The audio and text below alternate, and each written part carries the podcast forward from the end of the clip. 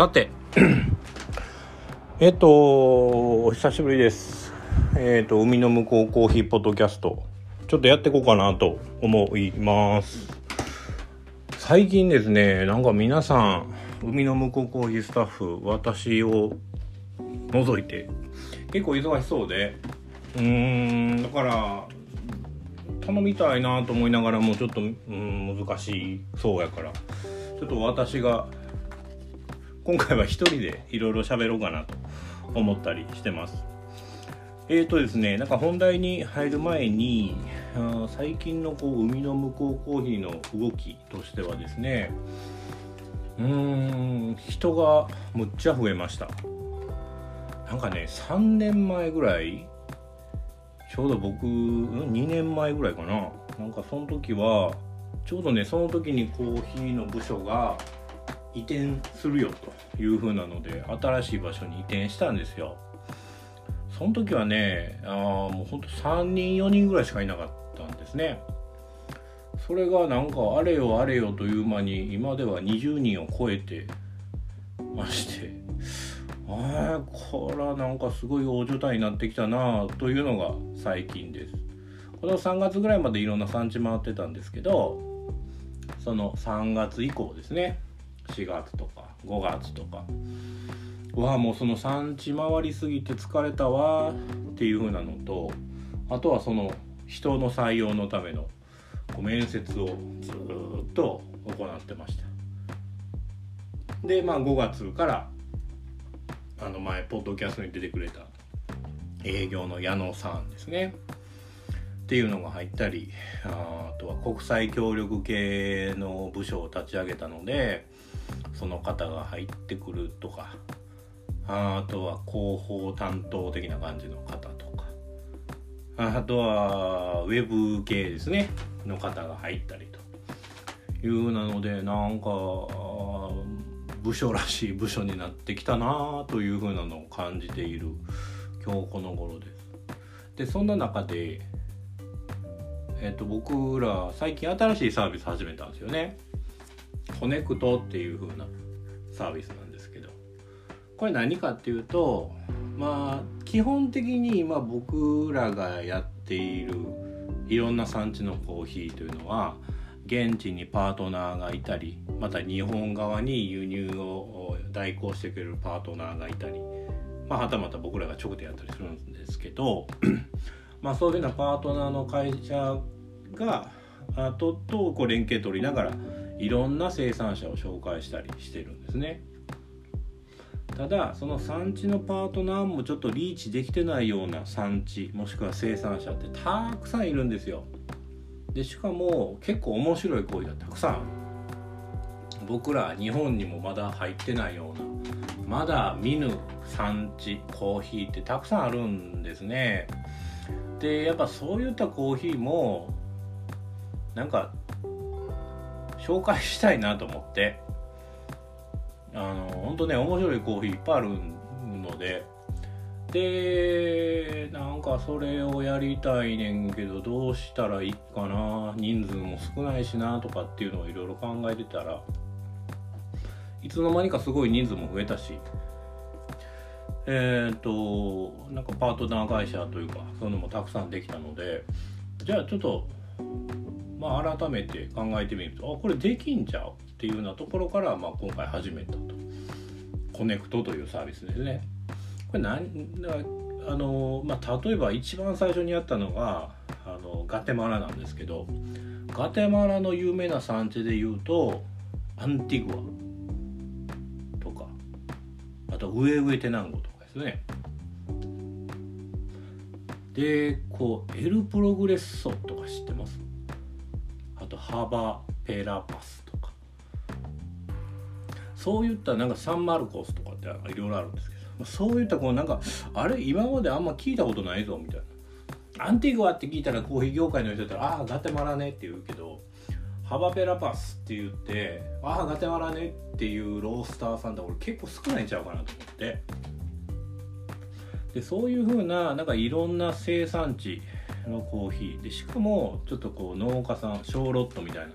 そういうようなコーヒーっていうのを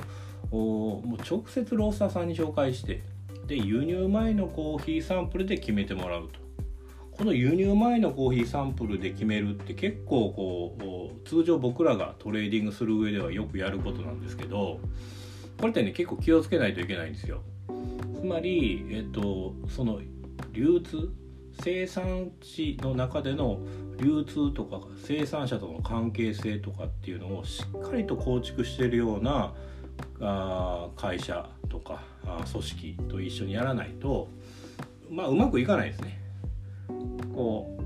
えーと、サンプルもらってカッピングして品質良かったってなってもいざ輸入してみて蓋開けてみるとあれ？なんか全然違うぞとかそういうのが起こったりするのでそういうふうなのを、まあ、起こさないような、まあ、信頼できるところそういうふうなところっていうのがまあなんかできてきたしやろうかっていうふうなので始めて、まあ、最初ガテマラをやってでその後コスタリカでまたタイ。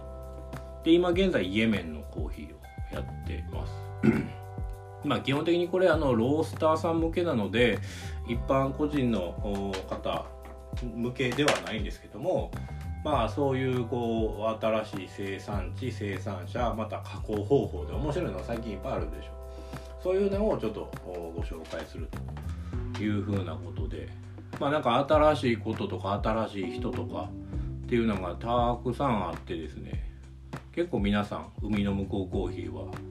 忙しそうにまあ和気あいあいとやっているという感じですね。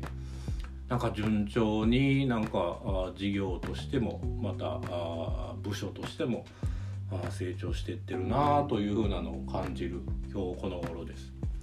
まあ言うても全然若いですけどね僕らが始めたこのこう海の向こうコーヒー事業というのは2018年ぐらいですからまた5年ぐらいしか経っていませんし働いていらっしゃる方も、うん、今は20代前半の方っていうのも23人いるしあ後半の方もいるし。で30代前半に35歳ぐらいまでの方が結構多いかな？と思います。まあそんななんか若々しい部署なので何て言うかな？なんかこう若々しくいろんなあことに挑戦していっていろんな面白いことをこうロースターさんにご提案していけれるような部署でありたいよねっていうふうなのを日々話したりしているのが最近ですね。でですねあのじゃあまあそんな中この産地担当の私山本は何をしてるかというと何をしてるんですかねなんか、まあ、産地とやり取りしたり、まあ、ちょうど今輸入シーズンなので、まあ、向こうから言ったら輸出シーズンなのであその産地とのやり取りとかあまあ一部お客様とのやり取りあとはあのいろんな部署の方々出荷の方とか仕入れの方とかいるので、まあ、そういう方々と打ち合わせをしたりという風な感じです。でそんな中あのまあ言うても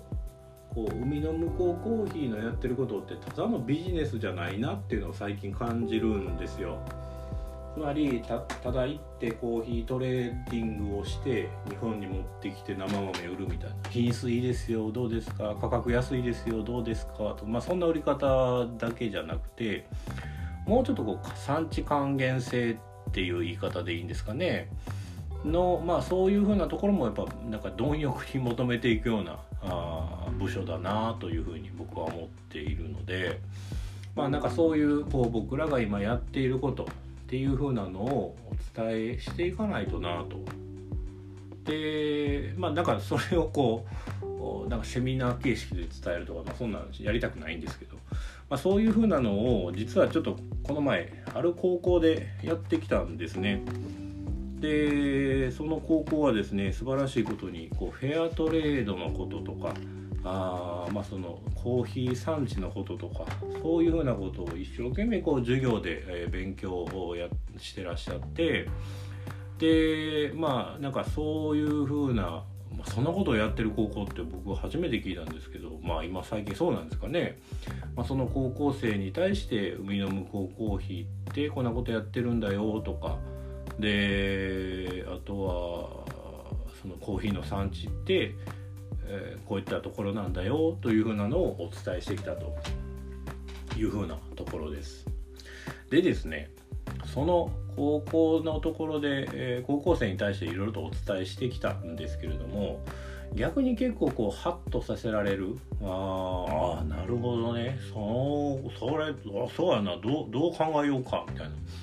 こう、まあ、そういった質問がたくさん来てたというかあ来たんですよ。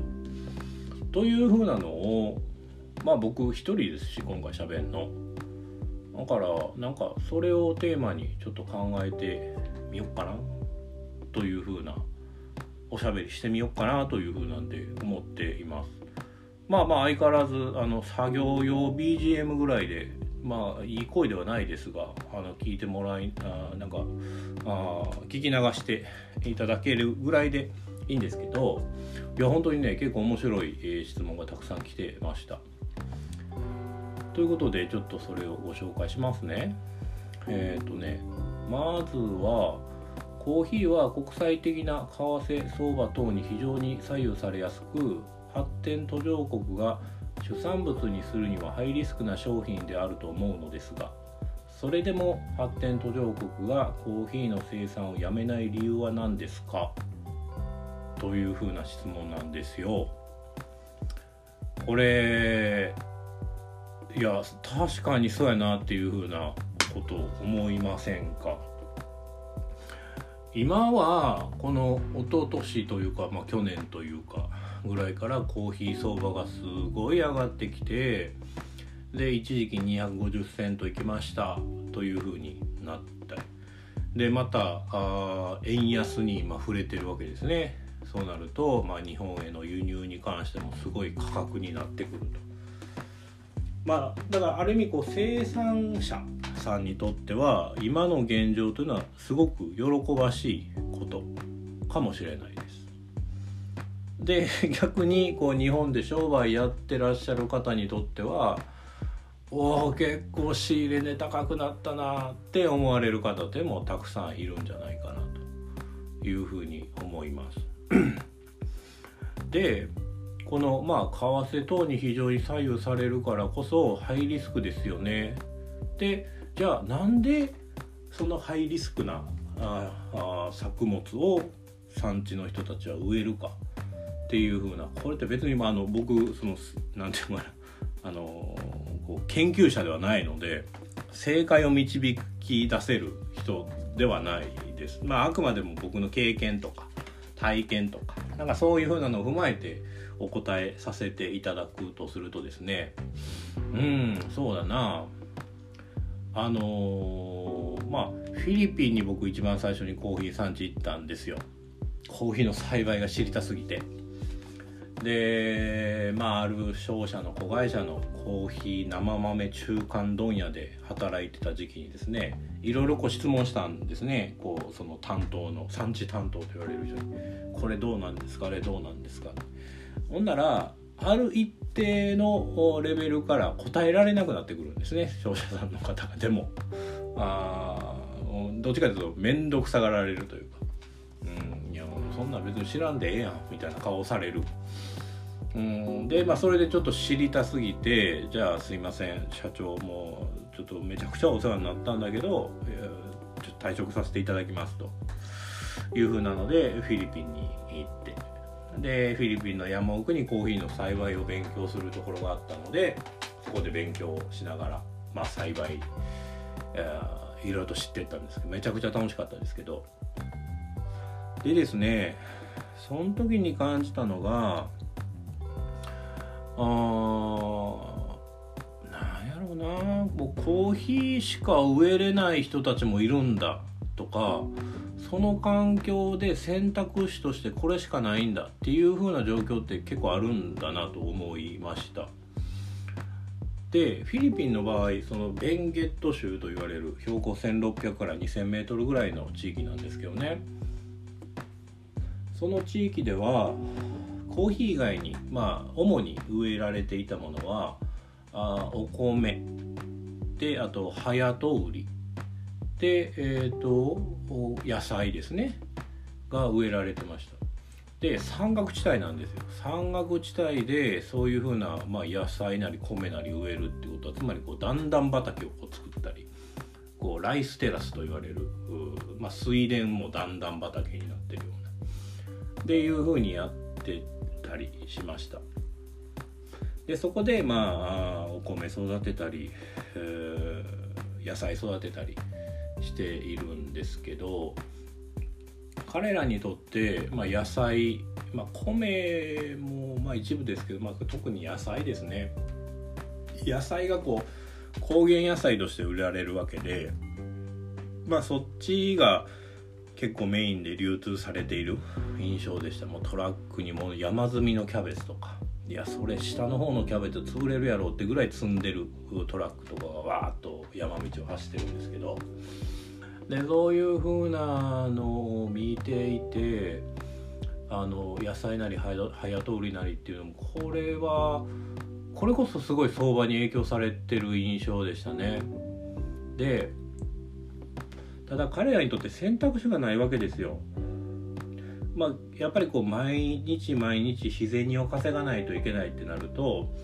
こう種を植えてから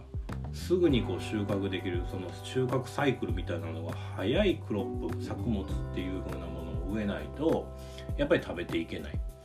という風なところで、まあ、野菜をこう常に植えてるんですね。だから安すごい安い時もあればある程度いい収入になる時も、まあ、あると、まあ、リスクが高いですね。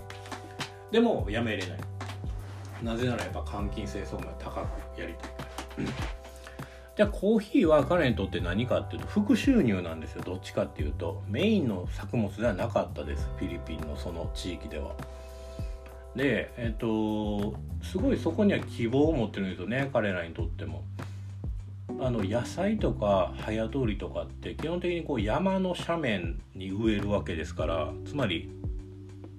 こう山の植わってる自然林木を切っていくんですね。そうするとまあ太陽いっぱい浴びれて収穫量がいいとまあ化学肥料も使いますけどという風な感じでやるんですけどここにねあの雨がバンバン降ると土砂崩れのリスクとか何よりこう木の根っこがなくなるので山の保水力がなくなる。基本的に木の根っこが水を溜めてくれたりするから。そういうふうなこう山の保水力がなくなるイコールその周辺に住んでる村の人たちの飲み水がなくなると。村の人たちは湧き水を飲んだりしてますから。そういうふうな、えーと、環境の変化っていうのが起こったりしている。一方であでもやめれないと。収入が必要だ。一方でコーヒーはどうかっていうとコーヒーは日陰で育つんですね。なので山を切らずにそのまま残しておけばいい。もしくは前まで畑だった場所に植林をしてでできた日陰の下でコーヒーを育てればいいと。こう山を守りながらコーヒーや収入源を得れるっていうようなあサイクルが作れるのがコーヒーというふうなところででしかもですねコーヒーが結構高値で売れるんですよ。フィリピンの場合はコーヒー相場にはあんま基づいてなかったです。もうそのぐらいの生産量だったというところもありますけども大体が輸出用ではなくて国内消費に回されるんですよ。でえっ、とまあタイミングはいいことに僕が行ってた時は、まあ、マニラ首都に関しては超バブリーな感じだったので輸入されるコーヒーじゃなくて自国のコーヒーを、まあ、しっかり使っていきましょうよというふうな動きも結構あって高値で取引されてました。今でもまだ高いです。というふうな感じでコーヒーがまあどっちかというとすごいいい希望になるような作物としてで野菜とか早通りのような、まあ、そういうようなこう相場リスクの高い作物よりも、まあ、ある程度こう収入源も得れる、まあ、副収入的にですけどもカバーできるようなその乱高下がある中でもカバーできるような収入源になるというのでコーヒーが扱われていたと。そういった国も実はあったりします。ただ多分ここでおっしゃっているその相場のリスクが高くてそれをもろに受けてしまう農家さんっていうのはあ一時期のコロンビアとかあその中米の小農家さんとか、まあ、ニュースにもなってましたしね映画にもなってたりしているのでそういうふうな方々のことを言っているんだろうとは思うんですけど、まあ、そういう中で出てきたのがこうスペシャルティーコーヒー、まあ、その前は認証コーヒーなんてありましたけども、まあ、それでこうスペシャルティーコーヒー。つまりこう品質っていうところを求めていくことによって価値が上がるでしょ？その価値が上がった分。で、えーと、相場のリスクとかっていうのは減らせれるんじゃないというふうなところですね。ただあの勘違い結構多いんですけどスペシャルティっていうのは相場関係なしなんかっていうとこれ全然関係してます。だから相場が低くなれば低く去年え去年よりも相場が低くなれば去年よりも価格がちょっと安くなったりすることっていうのもよく起こるし相場が高くなればやっぱ価値は価格は高くなったりします。まあ、それが今現在ですよね。でえっとまあただやっぱこうスペシャルティ市場まあこの言い方はあんま好きじゃないな。どっちかというと美味しいコーヒー飲みたいよねとか。あ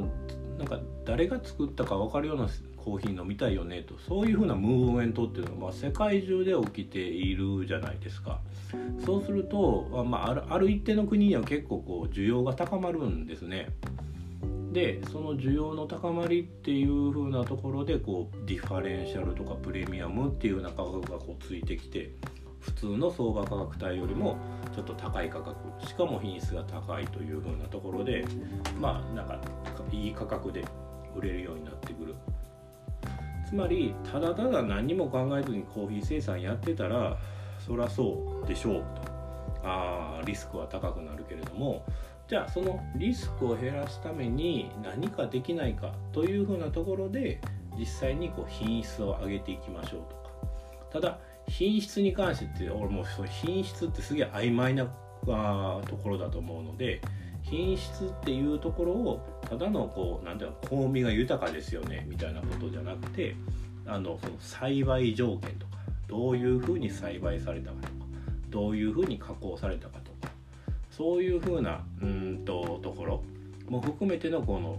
競技のクオリティカップクオリティではなくて講義のこうトータル的なクオリティっていう風なので見ていくっていうのが、まあ、今後必要になってくるんだろうというふうに思いますね。ただまあ何にしてもこうなかなかこうコーヒーに代わる作物とか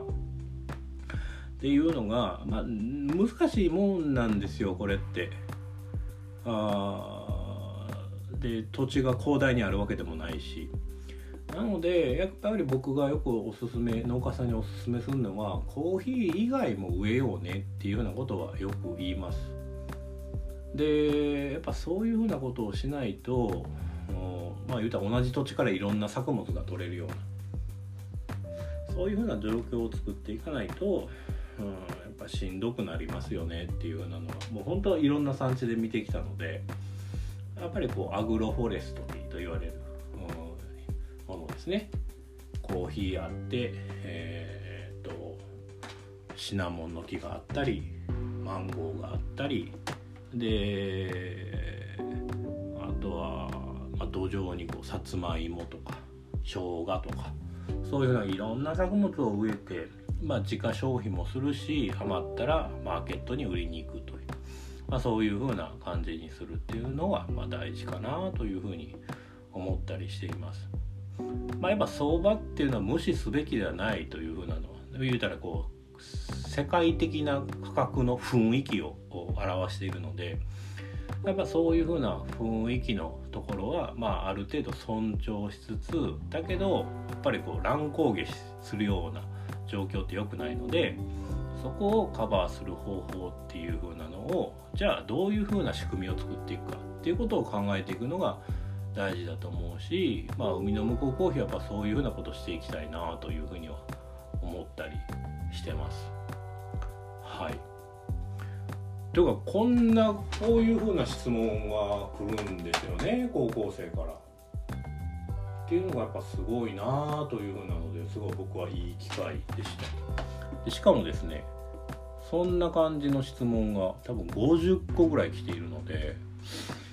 うんなんかそうこう僕が一人で喋る時はこんな感じでなんか高校生の質問に答えていくみたいな感じにしようかなと思ってます。だからちょっと皆さんとかも「ああいやそれ違うんちゃう?」とかあ僕がお答えしたことですね。で逆にこういうふうに思うとかなんかそういうふうな考えるきっかけになってくれればいいなというふうなところで喋、えー、っていこうと思います。で、えーと、次がまあ何個か今日今日全部やるつもりないですけど何個かちょっと喋ろうと思うんですけど次の質問が先物投資を止めるべく国際法を設け一度に買える量の制限をすることはできないのでしょうか？これはどういう意図での質問なのかな？先物投資をしすぎてしまうから乱高下があってそういうのが起こらないように国際法を設けてえっ、ー、と先物投資の一度に買える量その1ロットの量を制限するってことかな。うん。そうやね。この先物って別にこのコーヒーだけじゃないんですよね。あのいろんな作物に対して行われる投資というかあの価格決定なのであそのデリバティブ的なところとかっていう話を、まあ、今ちょうど僕はそこ勉強してるんですがで言うとあまあそのいろんな商社さんとかがこのコーヒーで損をしないためにじゃあその先物で先に買っとくかというふうなこの何て言うかなえーと、一次元的な部分での取引っていうのではもしかしたらこの考えっていうのが役に立つかもしれないですがこうやって別にこの何て言うかなこの一側面だけじゃないんですよね先物って。ういった大豆とかもやるしカカオとかもあるしっていう風な中でこの投資家の人たちまたは実際に現物をトレードする人たちはまあいろんな作物を扱うわけですよ。でその時にあこんでここんだけ買ったからリスク減らすためにカカオ買ったからカカオに対して先物買っとこうっていうよりはじゃあ違う作物多分かこっち下がってくるからこっちで先になんか売っとこうかなとかっていうふうにこうそのリスクをヘッジするわけですねいろんな作物で。で別に作物だけじゃなくて為替でもやるし株でもやるしまあそういういろんなそのものでこうリスクをヘッジしていくというふうな中でこう成り立っているような世界らしいのでまあここでどうこうっていうふうなところは難しいかなとは思ったりしています。で実際にですね今まあ僕らで助かっている分先物で助かっている部分は、まあ、今現在この価格やんなとただそれが3ヶ月後4ヶ月後実際に日本に入ってくる時はやっぱりちょっと下がってるという風なところでなんかやっぱその全体的な雰囲気が分かるわけですよ。でそうなった時にその農家さんからこの価格ですとかその輸出あのある国の輸出会社からこの価格ですって言われた時にその参考になる価格っていうのがあったりするんでね世界の雰囲気相場ではこのぐらいの価格帯かと。ああでもそれやとちょっと安すぎやからもうちょっと上げたらみたいな話とか。で逆にいやそれちょっと高すぎちゃうなんで理由教えてみたいな。で理由を実際聞いてみるといや国内消費で結構いろんなバイヤーさんが国内のバイヤーさんつまり輸出用ではなくて国内消費として使われるようなバイヤーさんとかが結構買いが多いんだよね。そうなるとやっぱこう必然的に需要が高いから売り手市場で上がってくるっていうふうなことが起こってるんだよというふうなああそうかそれはしゃあないな。じゃあまあこの価格で買うかとか。でまあ逆にこうまあ価格はそうやんな。まあ相場感あってまあ同じぐらいの価格やからいいんやけどあただ今円安で大変なんよねみたいな。そっちの為替どうなん？みたいなとインドネシアルピールピールピアあとドルのところ同じようにインドネシア安じゃないのそれやったらもうちょっと下げてやとか あなんかそういうのは交渉する上でもやっぱこういう風な価格っていうのはあった方がいいよねという風なところはやっぱ思ったりはしますね。ある程度の基準っていう風なもの。なのでまあまあなんか今の方法は絶対とは思わないけれどもそういうふうなところは、まあ、一つベンチマークとして持っとくっていうのは大事だしただリスクっていうところは常に考えないといけないからそのリスクの減らし方っていう風なのを通常のこのね金融工学的なデリバティブを使ってどうこうではなくてもっと違う方法でのリスクの減らし方っていうのがあるんじゃないかなと。いう風なところに取り組んでるのがまあ僕らですね。うん、という風なところです。答えになってるかわからないですけど。はい。であと次いきますか。小農家が各々作る仕組みではなくいくつかの株式会社が全面的にバックアップし栽培するコーヒー農家の株式会社化を行えば技術面金銭面での問題を解決できるのではないでしょうか。いくつかの株式会社化を設置することで競争社会も守られ国としてクオリティを高めることができるのではないでしょうかというふうな質問です。いいですね。いやもうその通りですよ。あのまあ株式会社が全てとは僕は思わないんですけどもこのやっぱ一コーヒー農家さん小農家さん小農家さんって大体どのぐらいの土地持ってるかというとアジア圏だったら平均0.5ヘクタールぐらいですね。あ 100m×100m が1ヘクタールですからそれの半分だから5万5万5000平方メートルぐらいか。そのぐらいの土地しかないんですけど。でその土地で年間の収入を得ようとすると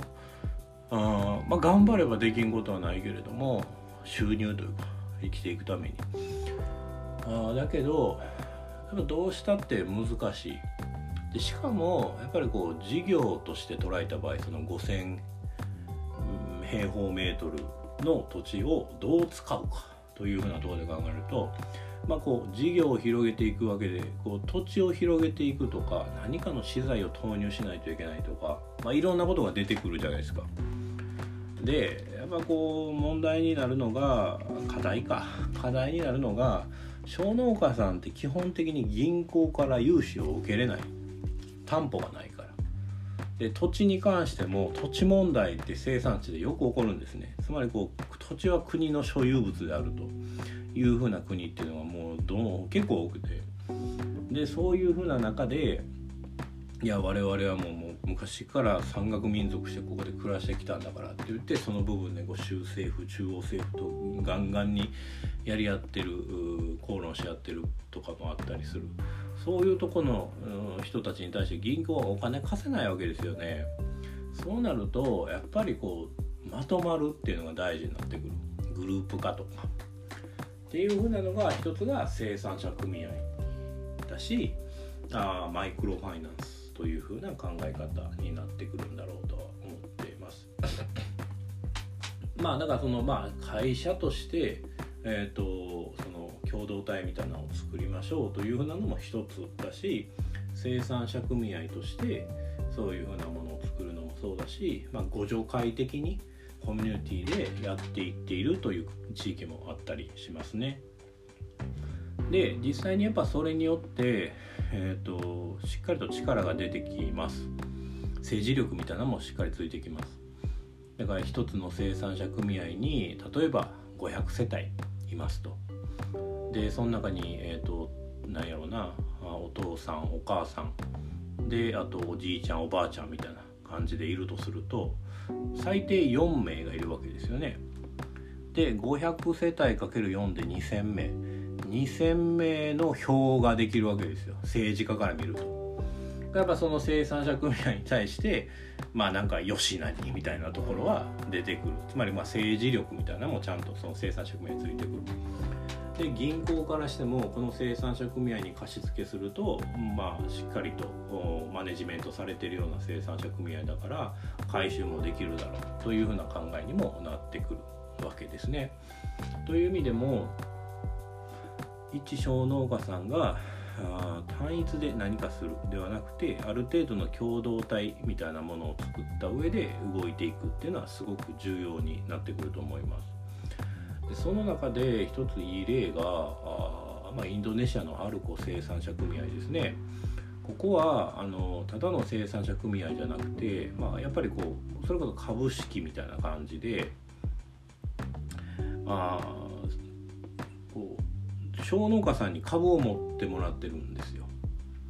で、えーと、利益が一部出たらちゃんとこう配当金みたいな感じで配られる。でそれだけじゃなくて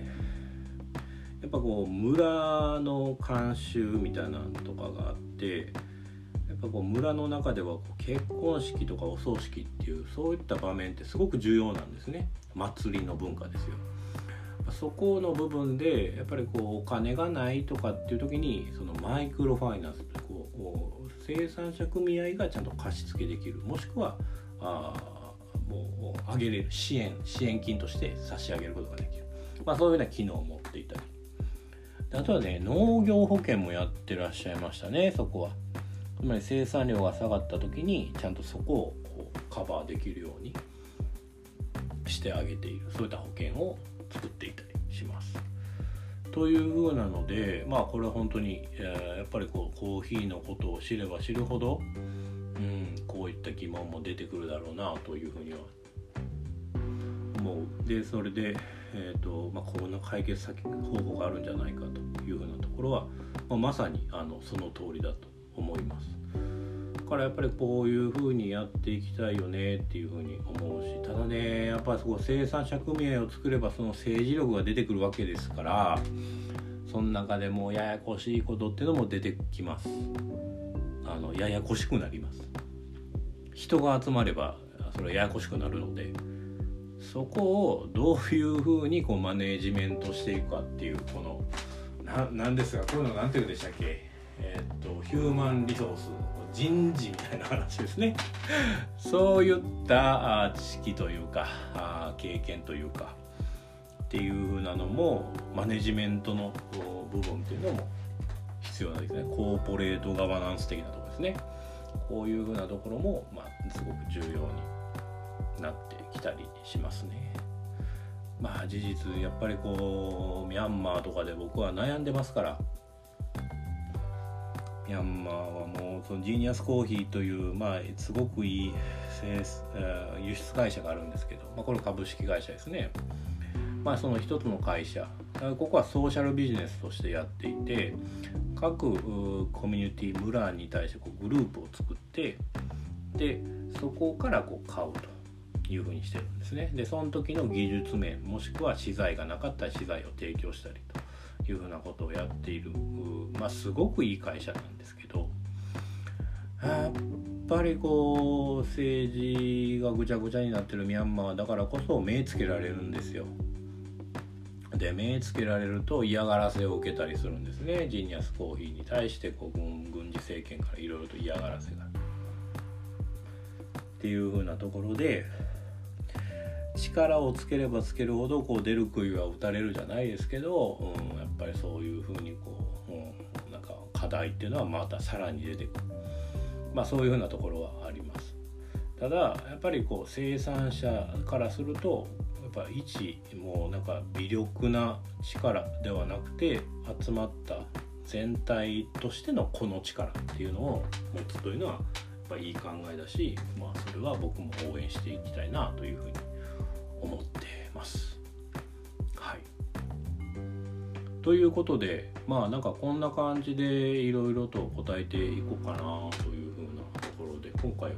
ここまでというふうなところです。久しぶりの更新なんですよね。多分。5月4月5月ぐらいに、えー、やった、まあ、1ヶ月2ヶ月ぶりのポッドキャスト更新というような感じですけど、まあちょっとまあうちの部署の皆さんは結構他の仕事でバタバタしてるので私一人でちょっと喋る物足りないかもしれないですけどまあこんな感じであの定期的に更新していこうと思ってますんでよければまた聞いてください。ではまた。